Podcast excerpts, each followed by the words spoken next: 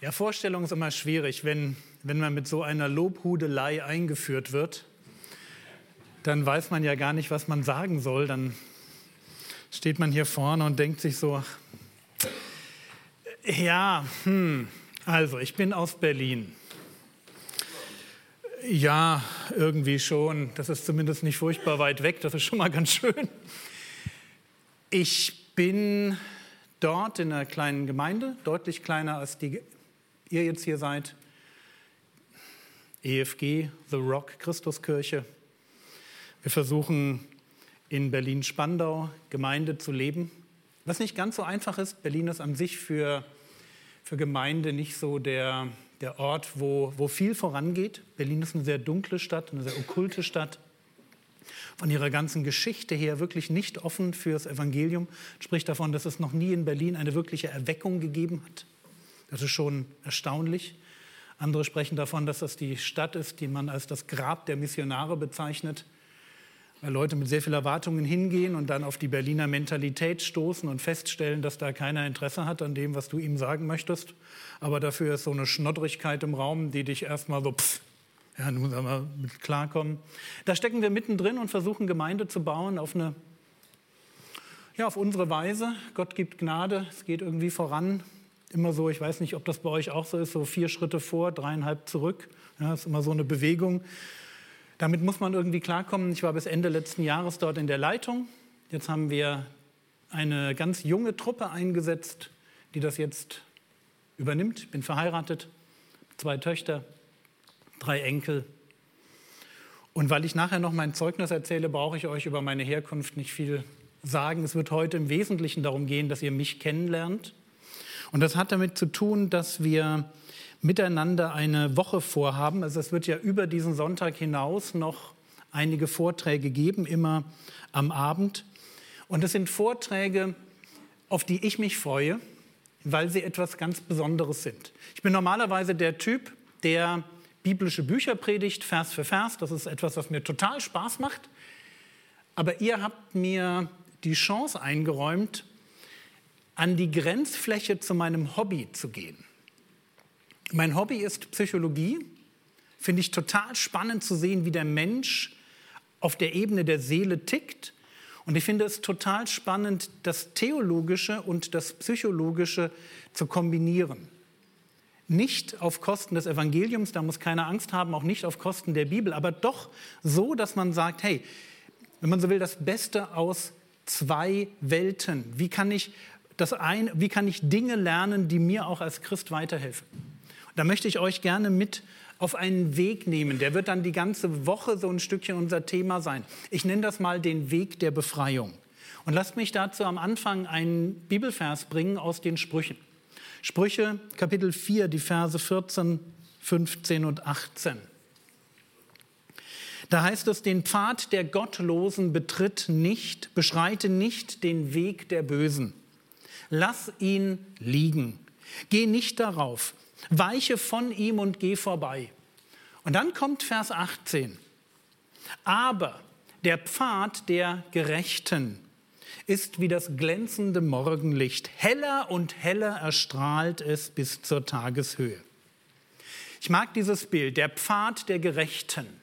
Es ist ein Bild für das Leben eines Gerechten. Und lasst euch an dieser Stelle bitte von dem Wort gerechter mal nicht irritieren. Die Bibel, gerade im Alten Testament, macht keinen Unterschied zwischen dem Gerechten und dem Gläubigen. Es ist derselbe Typ Mensch. Es sind, wenn man so will, einfach nur zwei Seiten derselben Medaille. Da ist auf der einen Seite ein Mensch, der an Gott hängt und zwar, weil Gott sein Vorbild ist, der Gerechte. Und weil Gott sein Vater ist, den er, den er gefunden hat, das ist der Gläubige. Versteht ihr? Gott ist mein Vorbild und Gott ist mein Vater. Und der, um den es hier geht in, in Sprüche 4, das ist einer, der entschieden hat, ich möchte heilig leben, weil Gott heilig ist. Und ich möchte gleichzeitig aus Gnade leben, weil ich weiß, ich werde aus mir heraus nie genügen.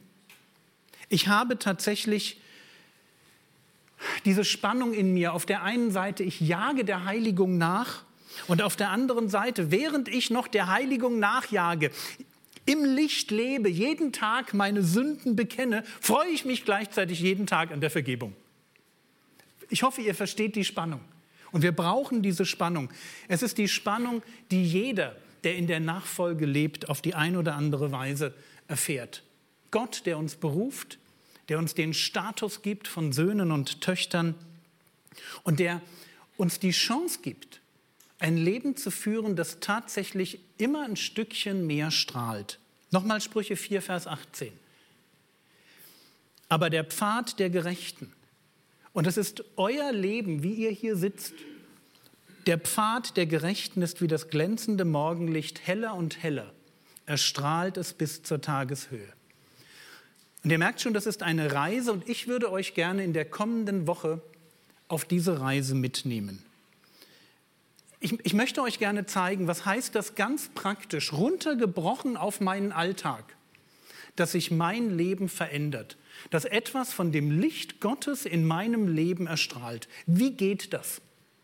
Und wenn man jetzt die Frage stellt, okay, was qualifiziert den Typen auf der Bühne dafür, dass er darüber redet? Drei Punkte. Punkt Nummer eins, und das hattest du schon gesagt, ich liebe die Bibel. Also ich liebe Wahrheit. Ich liebe es, im Wort Gottes zu graben. Und deshalb, wenn ihr Fragen habt, ich bin jetzt hier in Wolfsburg, ich laufe nicht weg, schickt mir eine E-Mail, kommt vorbei. Ich wohne bei irgendeiner Doris, wer auch immer weiß, wer das ist und wo die dann auch wohnt. Ja? Aber ihr könnt mich traktieren. Ich habe noch ein bisschen mehr Arbeit, aber wenn ihr Fragen habt, ich liebe wirklich das Wort Gottes. Ich liebe es, Fragen zu stellen, Antworten zu finden. Und wenn man so will, ist das der Theologe in mir. Dann Punkt zwei, ich habe diesen Fabel für Psychologie. Ich mag verstehen, wie der Mensch tickt. Ja, aus einer zutiefst biblischen Perspektive heraus, aber eben auch diese seelische Komponente. Und nochmal, keine Angst. Ich glaube nicht, dass Psychologie uns retten kann. Das tut alleine das Evangelium, gar keine Frage. Aber gleichzeitig liefert uns Psychologie ein Set von Begriffen, mit denen wir arbeiten können, wenn wir Themen beschreiben wollen, die sich auf der Ebene der Seele befinden. Und das finde ich total spannend, diese Begriffe zu verwenden und darüber miteinander ins Gespräch zu kommen. Wenn man so will, das ist der Naturwissenschaftler in mir. Und dann gibt es einen dritten Punkt, Pfeife auf den Theologen, Pfeife auf den Naturwissenschaftler. Das, was mich wirklich qualifiziert, mit euch darüber nachzudenken, wie das geht, dass der Geist Gottes ein Leben über Jahrzehnte hinweg Stück für Stück verwandelt, wie das gehen kann, dass man aus einer sehr katastrophalen Kindheit herauskommt und ein halbwegs intelligentes und normales Leben führt, Das ist der Punkt, den ihr von jedem Prediger jeden Sonntag hier vorne einfordern dürft. Es ist der Punkt, ich bin diesen Weg gegangen. Ich rede nicht aus dem Elfenbeinturm heraus über Konzepte, die ich nicht selber durchlebt und auch selber durchlitten habe. Für mich ist das, was in Matthäus 11, Vers 28 steht, absolute Realität geworden. Der Herr Jesus sagt einmal, kommt her zu mir, all ihr mühseligen und beladenen, und ich werde euch Ruhe geben. Ich bin diesen Weg gegangen in die Ruhe hinein.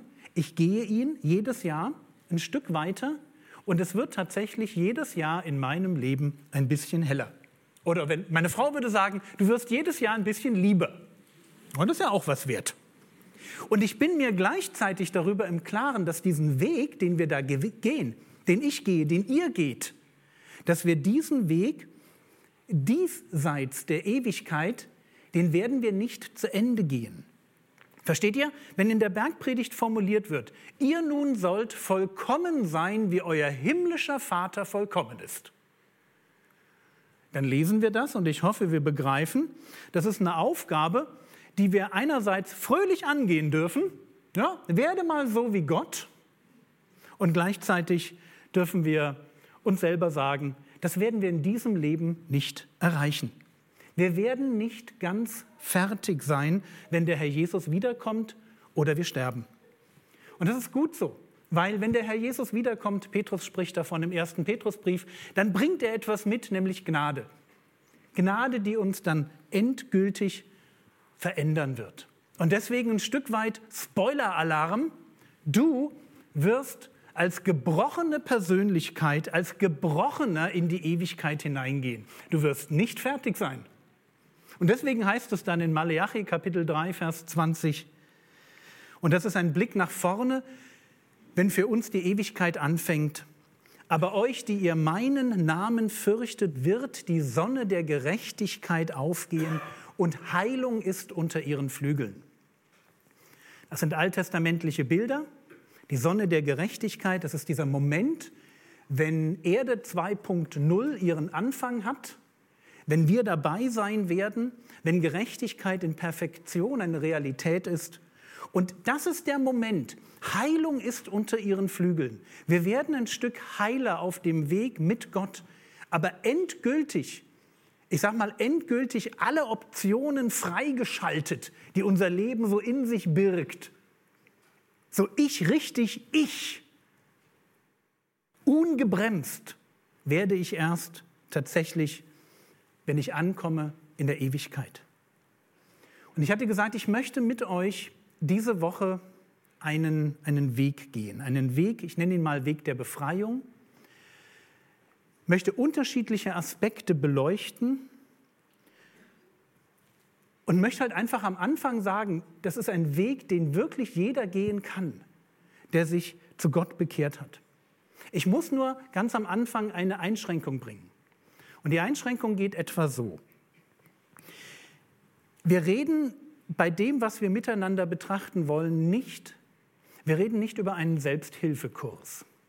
Ja, es gibt ja so Kurse, fünf Tipps, mach das und alles wird gut.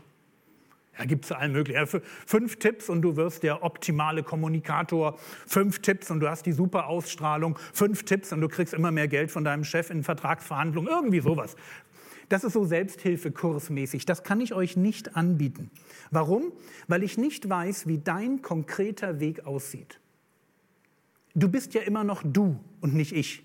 Also wenn ich euch meinen Weg skizziere, mache ich gleich so ein bisschen dann wirst du merken, hm, da ist vielleicht das ein oder andere dabei, das klingt nach deinem Leben und da kannst du vielleicht dir direkt eine Scheibe von abschneiden. Das sind unsere Leben identisch genug. Ich bin dann vielleicht für dich ein Stück Hilfe, aber ich möchte eigentlich was anderes. Ich möchte mit euch durch Themen durchgehen und dich darum bitten, dass du am Ende der Woche dich persönlich fragst, was mache ich mit dem, was ich da gehört habe? Also nicht fünf Punkte und alles wird gut mit Gott, sondern hör dir die Sachen an und dann geh ins Gebet und frage Gott, was sind für mich ganz persönlich die To-Dos, die jetzt anstehen? Und wenn du hier sitzt und sagen wir 65 bist, dann werden diese To-Dos womöglich anders sein, als wenn du hier sitzt und 25 bist.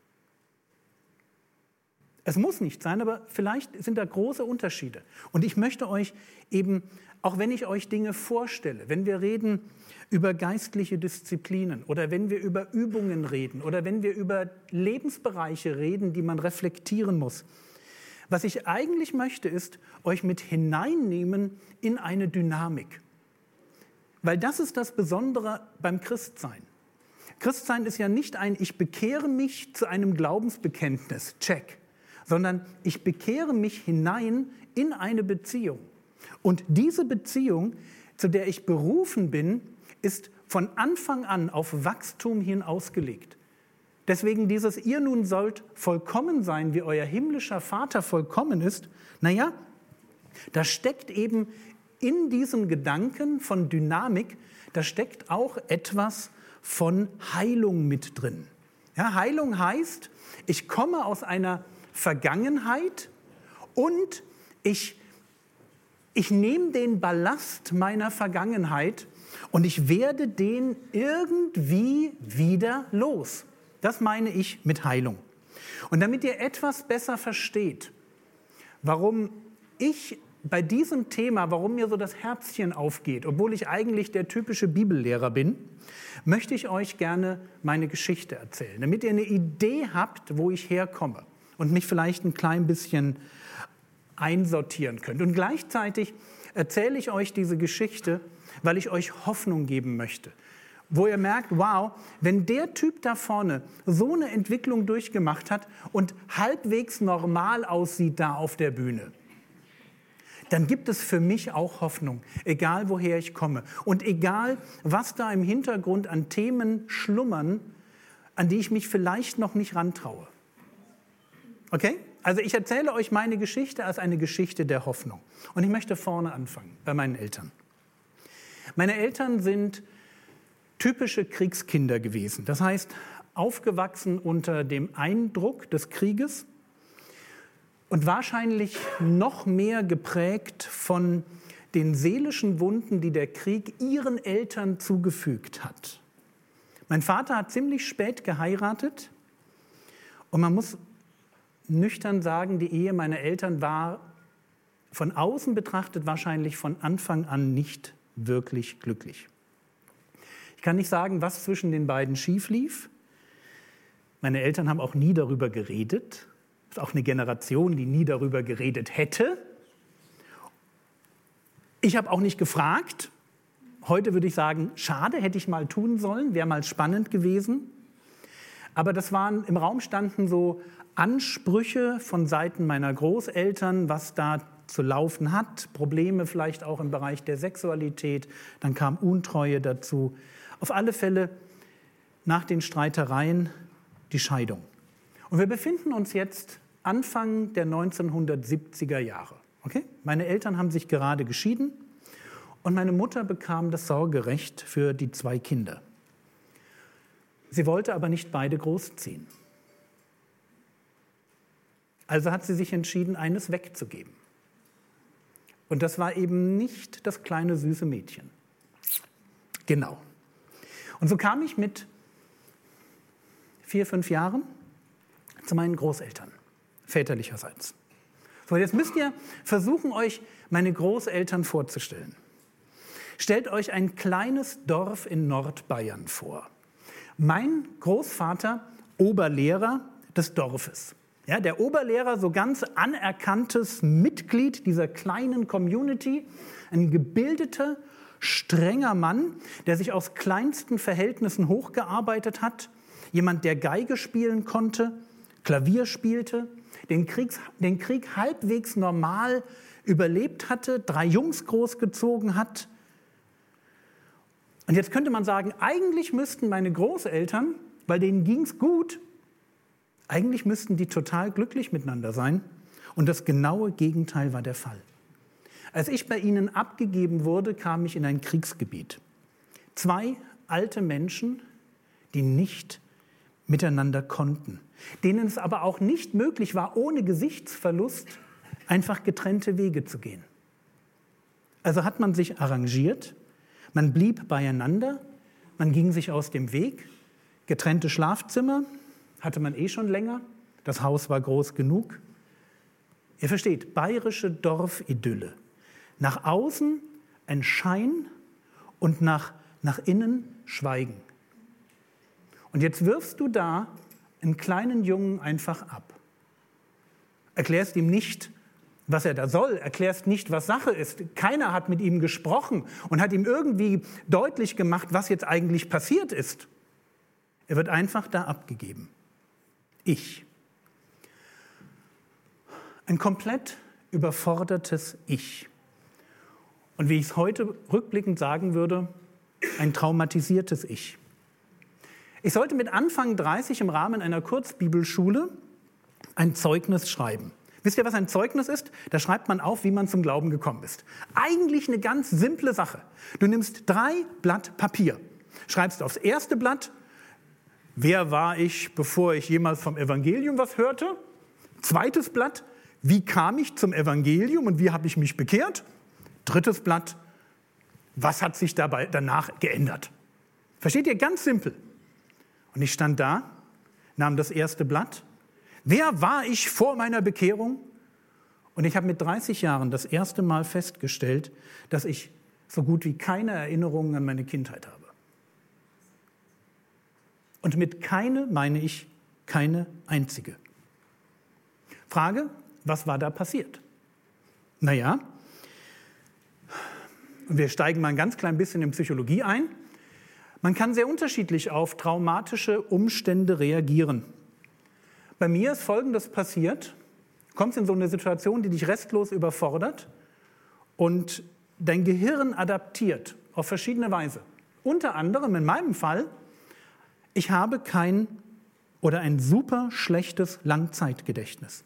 Ich habe es als kleiner Junge sofort gelernt, ganz schnell zu vergessen. Und ich meine nicht, wenn ich sage, ich habe ein schlechtes Langzeitgedächtnis, dass ich mir Namen nicht merken kann. Das kann da gibt es viele, die sagen, Namen sind nicht so meins. Geschenkt.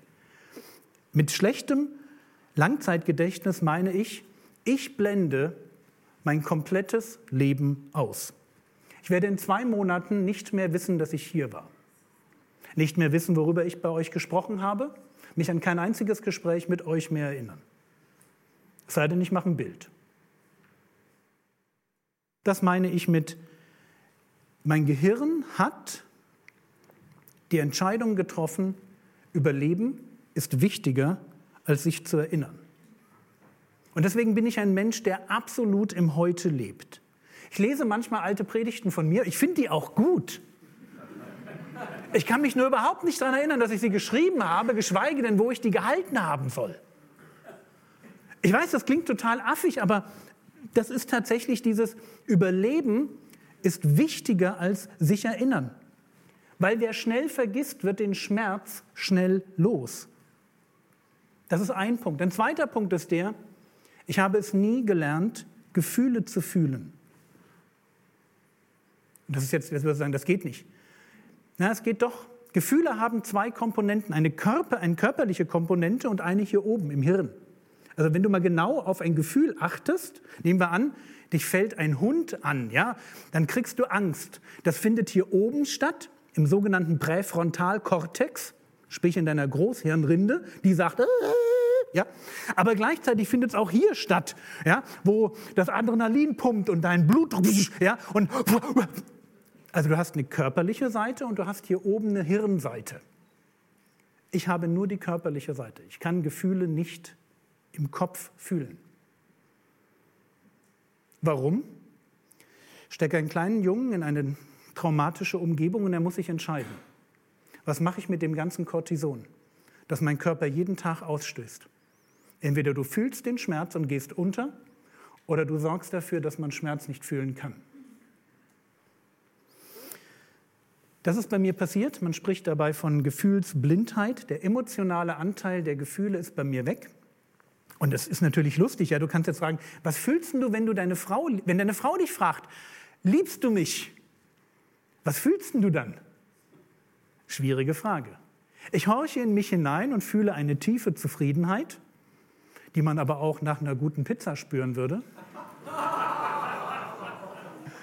Aber das ist das, was, was erstmal da ist. Es ist das Körpergefühl. Und kann man damit leben, wenn man so komisch drauf ist? Ja, kann man, weil du weißt es, du kennst es ja nicht anders. Also ich habe mit Anfang 40 diesen ganzen Zusammenhänge dann überhaupt erst, erst festgestellt. Natürlich kann ich mich in Gesellschaft integrieren. Natürlich weiß ich, wie man sich verhält, auch ohne diese ganzen Gefühlereien. Aber ich bin ein Freak. Ich bin wirklich ein Freak. Ein Freak, weil Überleben wichtiger war, als etwas zu spüren. Das heißt, meine Kindheit hat mir zwei Dinge mitgegeben. Amnesie und Alexithymie oder brutale Vergesslichkeit und Gefühlsblindheit. Das habe ich einfach mitgekriegt. Und ich möchte meinen Großeltern nicht Unrecht tun. Versteht ihr? Sie waren da, wo meine eigene Mutter mich nicht wollte. Das, das, rechne ich Ihnen ganz hoch an. Und sie hatten definitiv ihre eigenen Probleme. Es geht jetzt nicht darum, Menschen zu dissen sondern es geht darum, einfach nur zu sagen, ja, da waren Menschen, die haben im Rahmen ihrer Möglichkeiten sich gekümmert und vielleicht hatte ich auch eine ganze Reihe schöner Kindheitserinnerungen. Dummerweise erinnere ich mich nicht. Und sie haben mich gefördert in der Schule, das war gut. Woran ich mich dann leider erinnere, ist, dass nach dem Tod meines Großvaters meine Großmutter ihren Kummer ertränkte in Alkohol. Ich erinnere mich, wie ich als kleiner Junge versucht habe, die Bierflaschen zu suchen, sie auszuschütten, wie das ein Kampf war, den ich verloren habe, wie meine Großmutter desorientiert und betrunken nach Hause gebracht wurde. Und in einem kleinen Dorf schaut man weg. Man schaut weg, weil das ist die Frau vom Oberlehrer. Das ist die Frau Oberlehrer. Und der kleine Junge, der da auch noch in dem Haus wohnt. Und wieder, ich werde Leuten bestimmt Unrecht tun, wenn ich das so formuliere. Vielleicht hat der ein oder andere mitgedacht. Und trotzdem war da für mich niemand da. Niemand bis auf, ich hatte ein paar gute Freunde in der Schule und ich hatte eine kleine CVJM-Jungschar-Gruppe.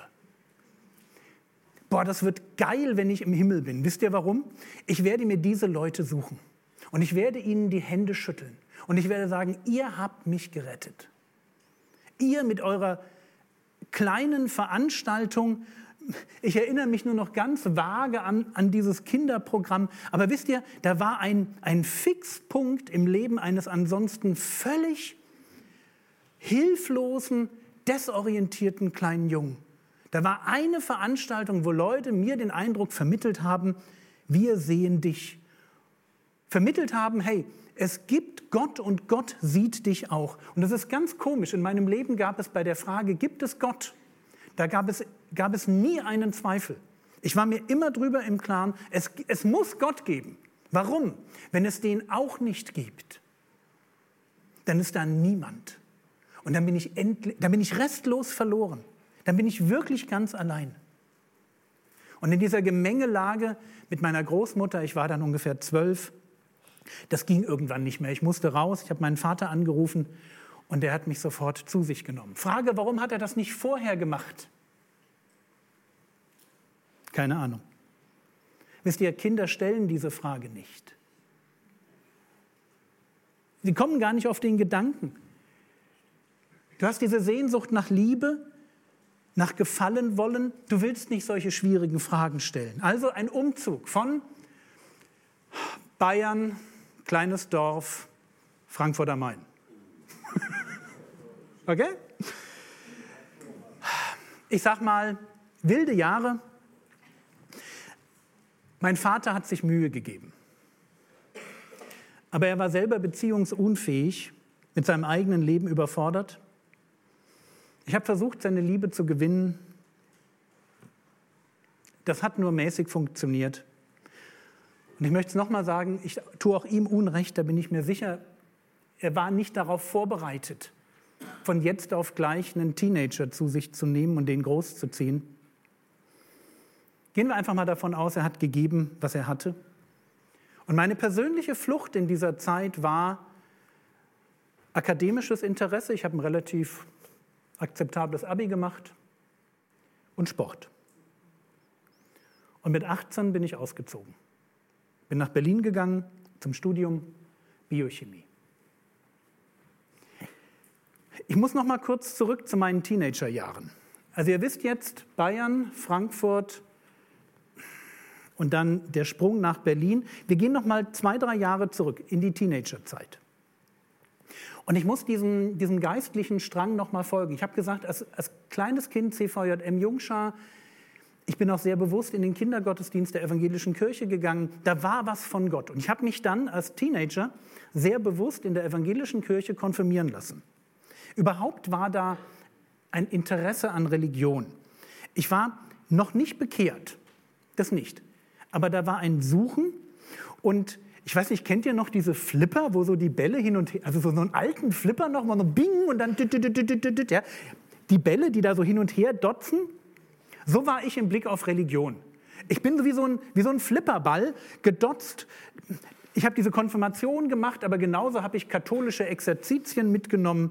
Ich war in der charismatischen Erneuerungsbewegung innerhalb der evangelischen Kirche, habe mich aber auch mit Erich Fromm und der Kunst des Liebens beschäftigt. Ein bisschen liberale Theologie mit Franz Alt war genauso dabei wie dann Zen-Buddhismus, ein bisschen Meditation oder die Kunst, ein Egoist zu sein, habe ich auch gelesen. Ja, das waren meine Teenagerjahre. So, jetzt zurück nach Berlin. Einfach nur, damit ihr wisst, so kam ich 1986 in Berlin an. Wer war ich am Anfang meines Studiums? Naja, von außen betrachtet würde jeder sagen, selbstbewusst, intelligent, geradlinig. Hättest du innen reingeschaut, hättest du gesagt, ein völliges Durcheinander. Ich hatte zu diesem Zeitpunkt eine Lektion verinnerlicht und die Lektion lautete, traue niemandem. Das ist die Lektion, mit der ich aus meiner Kindheit rausgegangen bin. Du vertraust niemandem mehr. Du bist allein. Und das war okay, darauf hatte ich mich eingestellt. Vielleicht habe ich noch ein bisschen Gott vertraut, also ein bisschen Gott lief immer schon so mit. Aber bei Menschen, ja, und bitte versteht mich richtig, Gott war zu diesem Zeitpunkt noch nicht Gott in meinem Leben.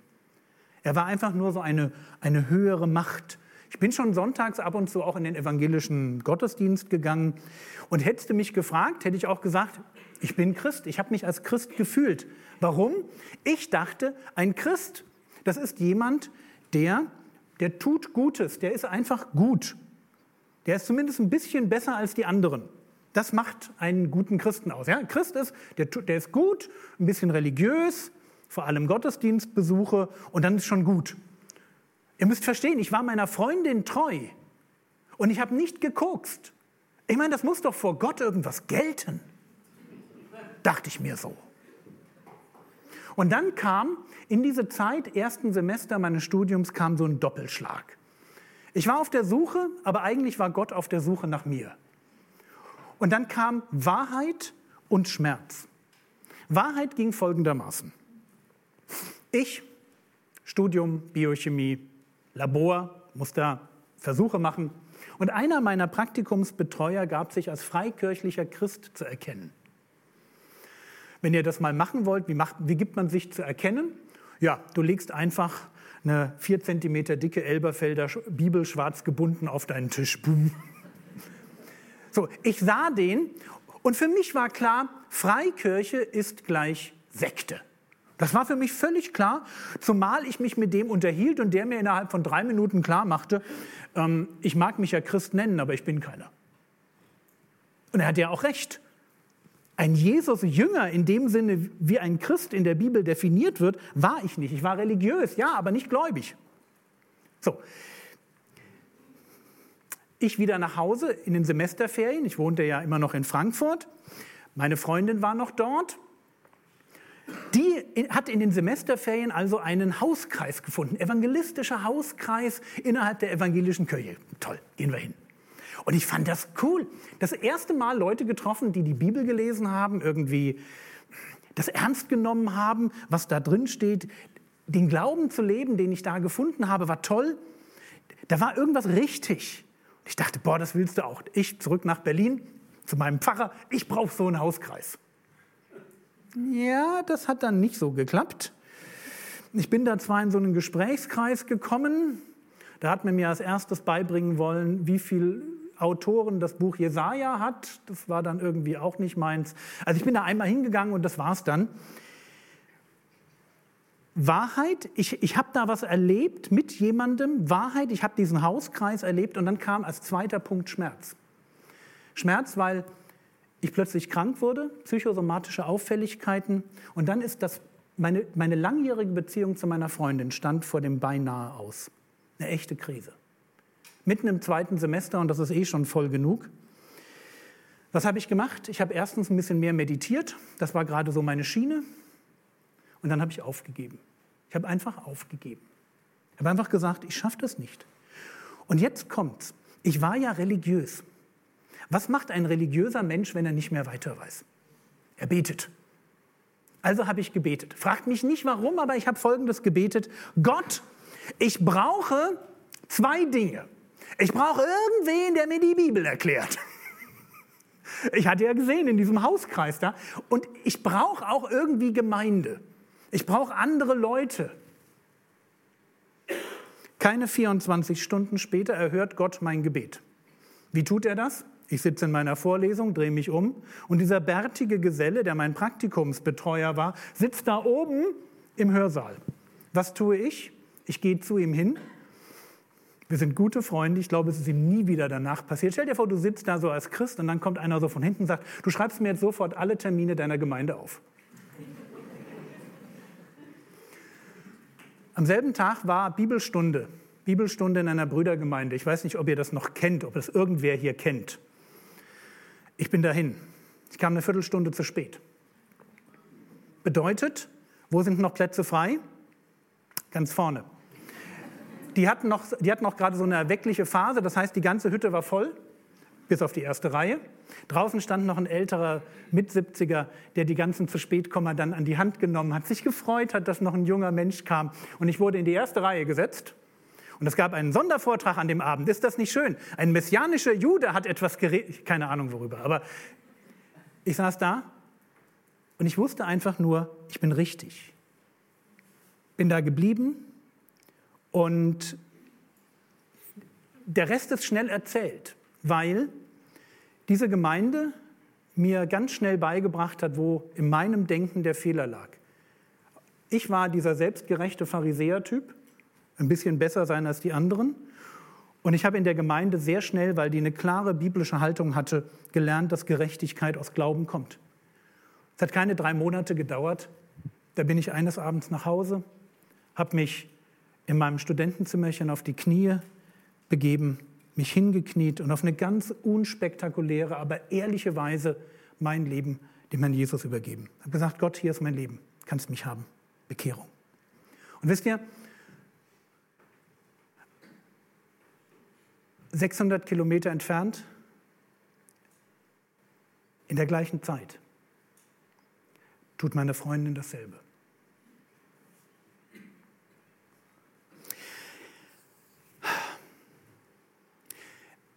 Als sie das nächste Mal nach Berlin kam, der hat mich ab und zu besucht, haben wir uns gegenseitig unseren neu bekannten Glauben oder neu gefundenen Glauben bekannt. So, ja? Und dann haben wir überlegt, was machen wir jetzt? Machen wir weiter mit der Beziehung? Und das haben wir dann getan.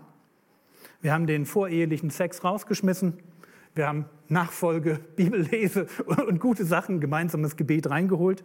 Und du kannst mal das Bild zeigen von meiner Frau. Wir sind immer noch verheiratet. Da ist sie. Wir sind jetzt weit über 30 Jahre verheiratet, sehr glücklich miteinander. Und jetzt könnte man sagen, alles ist gut, oder? Ich meine, ich bin jetzt bekehrt. Meine Freundin ist bekehrt. Ich habe eine schöne Gemeinde gefunden, die mir beibringt, die Bibel zu lesen, sie richtig auszulegen. Ich glaube bis heute, dass das mit das Wichtigste ist, was du für deine Seele brauchst. Du brauchst eine Gemeinde, die dir die Bibel lieb macht, die deiner Seele die, die Bibel lieb macht, die dir hilft, Bibel zu verstehen. Das ist vielleicht das größte Geschenk, was du deiner Seele machen kannst. Und natürlich gab es auch schwierige Dinge. Ich sag mal, als ich meinem Vater erzählte, dass ich meine Freundin jetzt heiraten möchte, ohne vorher mit ihr zusammenzuziehen, hat er entschieden, mich aus dem Haus zu werfen, mir den Geldhahn zuzudrehen, mich nicht mehr als seinen Sohn zu betrachten und auch bis zu seinem Tod hat sich das nie wieder eingerenkt. Unsere Traumgemeinde, in der wir waren, legte eine Spaltung hin. Und es ist schon putzig, wenn du deine geistlichen Väter und Mütter ja, plötzlich siehst, wie sie aufeinander zugehen, einander verbal die Bibelverse um die Ohren schlagen. Natürlich alles nur im Namen der Wahrheit. Logisch. Also unser Leben war schon irgendwie turbulent. Aber wisst ihr, die eigentlichen Probleme, waren gar nicht Gemeinde, so Studium, wie finanzieren wir uns, wenn, das, wenn der Geldhahn dazu gedreht wurde. Die eigentlichen Probleme lagen in mir. Und jetzt möchte ich zu dieser Woche kommen, die vor uns liegt. Bitte versteht mich, wenn ich formuliere. Eine Bekehrung macht uns nicht gesund. Eine Bekehrung macht uns nicht gesund. Eine Bekehrung ist eine Chance.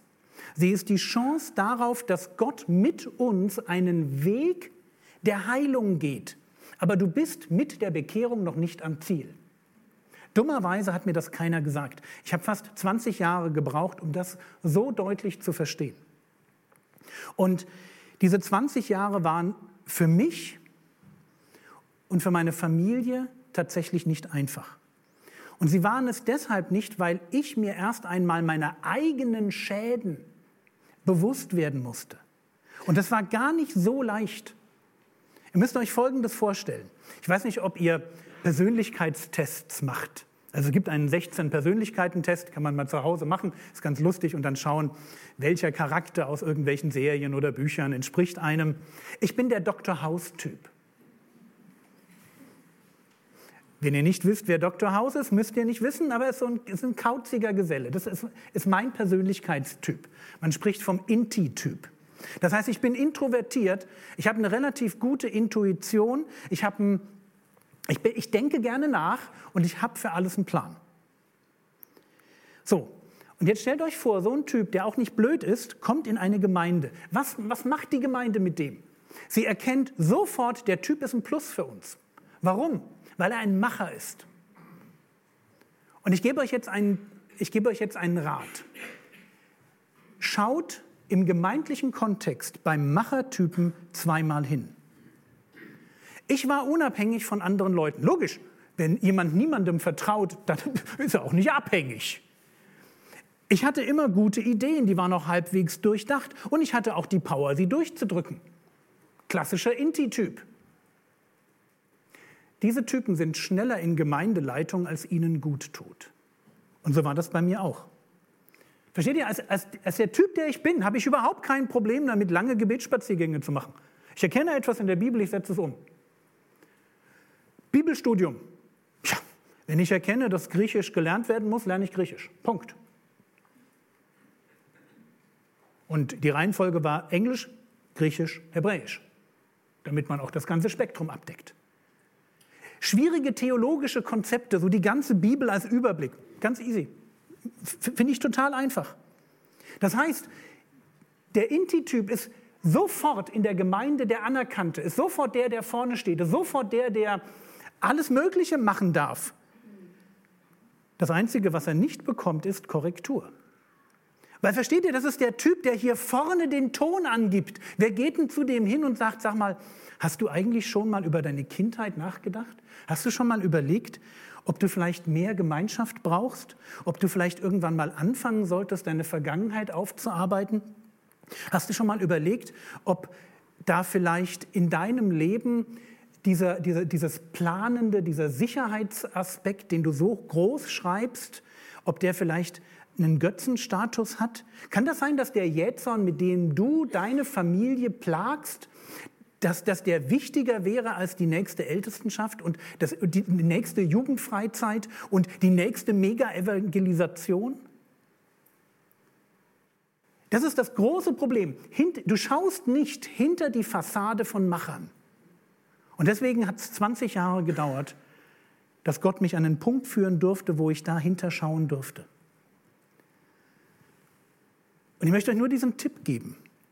Wenn ihr auf Leute trefft wie mich, für die neue Projekte einfach mal Fun sind. Ich kann es ja nicht anders formulieren. Das ist ja, ist ja auch gut. Es macht einfach Spaß. Und du schaust dir mein Leben an. Kurzbibelschule in Salzburg. Check.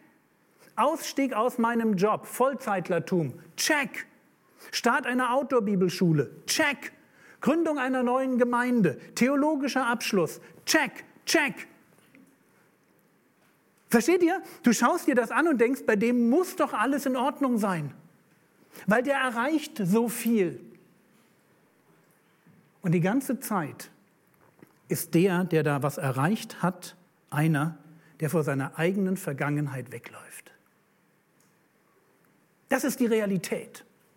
Und das ist das, warum ich Lust habe, mit euch nicht über die Frage nachzudenken, wie kriege ich dich dazu, dass du endlich zum Macher wirst sondern wie kriege ich dich, gerade wenn du Macher bist, dazu, über dich nachzudenken und über die Frage nachzudenken, ob all das, was du da tust in deinem Leben, ob der Perfektionismus, den du an den Tag legst, oder die Grübeleien, ob die Dinge, die dein Leben prägen, warum du das tust und ob es da vielleicht in deinem Leben etwas gibt, wo du sagst, da habe ich Gott noch nie wirklich rangelassen, sondern mein ganzes Leben ist dazu da, mich vor diesem Punkt abzuschirmen.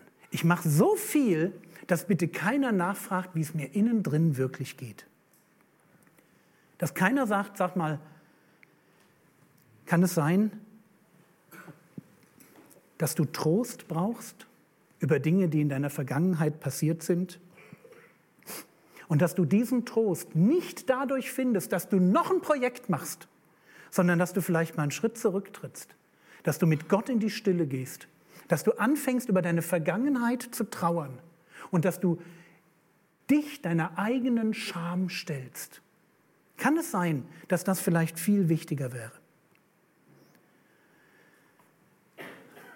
Wenn mir heute ein kleiner Jürgen über den Weg laufen würde, dann würde ich ihn zusammenfalten.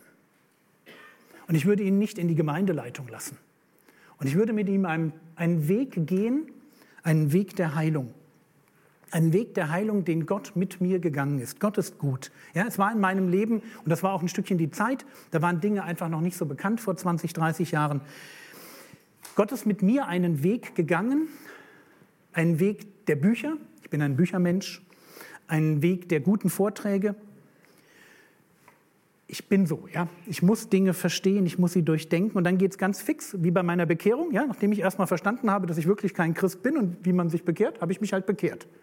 Und das war dann bei der Heilung genauso.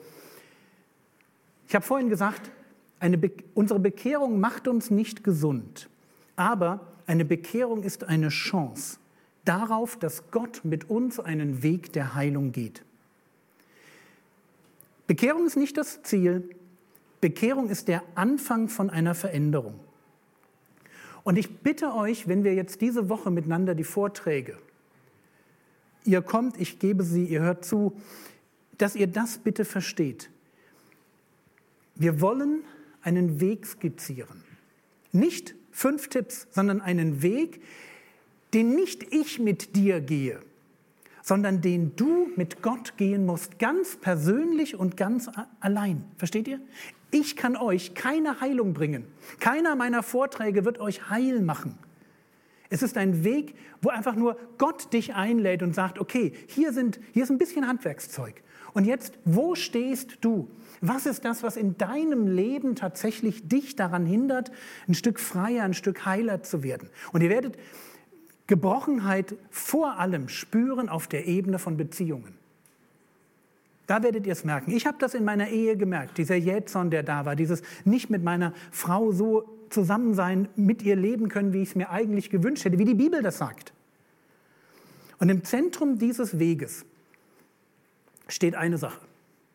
Und das dürft ihr heute schon mitnehmen, weil das ist so entscheidend. Im Zentrum jeder Heilung steht Trost. Eine Heilung ist immer, da ist etwas in meiner Vergangenheit, das hat mich kaputt gemacht und es strahlt immer noch aus in die Gegenwart. Wie auch immer es das tut und sich dann zeigt. Das geht ganz unterschiedlich. Und deswegen im Zentrum einer Heilung steht immer Trost.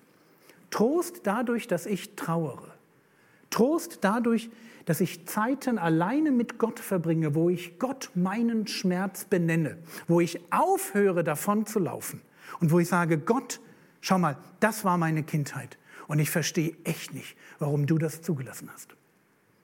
Und es ist kein Zweifel, den ich damit formuliere, sondern es ist eine Frage. Wie kann das sein, dass du damals das so geführt hast?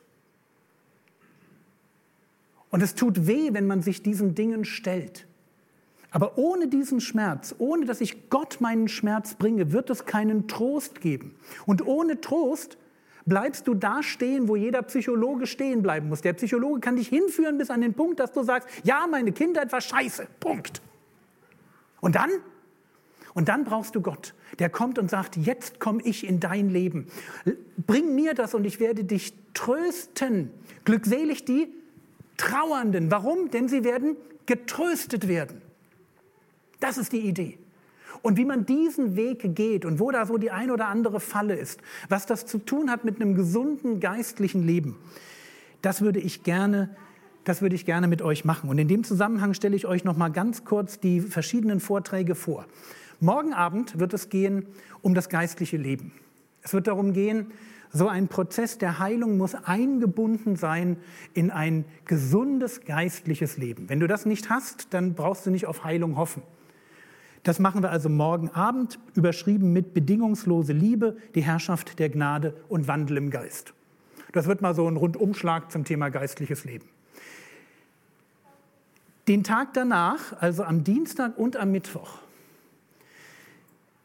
da schauen wir zurück. Da heißt es, Dienstag wird darum gehen, die Macht der Vergangenheit.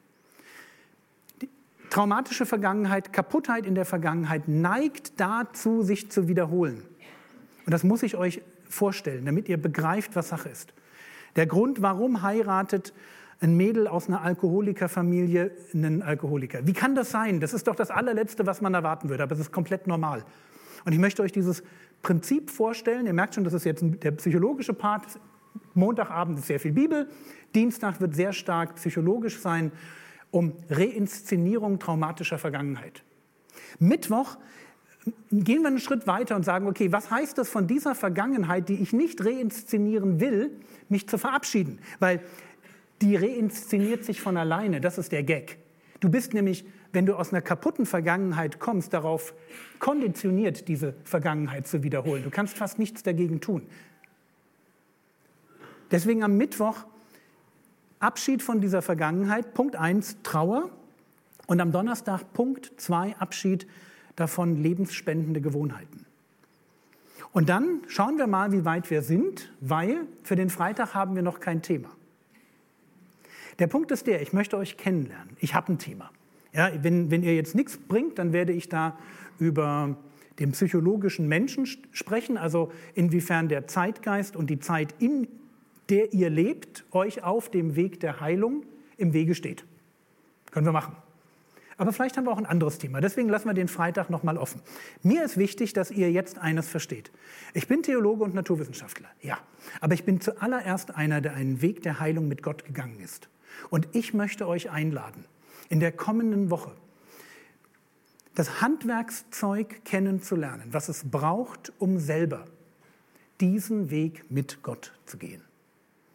Und lasst uns an der Stelle am Schluss jetzt noch miteinander beten. Ich würde gerne diese Woche im Gebet noch unter Gottes Segen stellen und vielleicht steht er noch mal kurz dazu auf.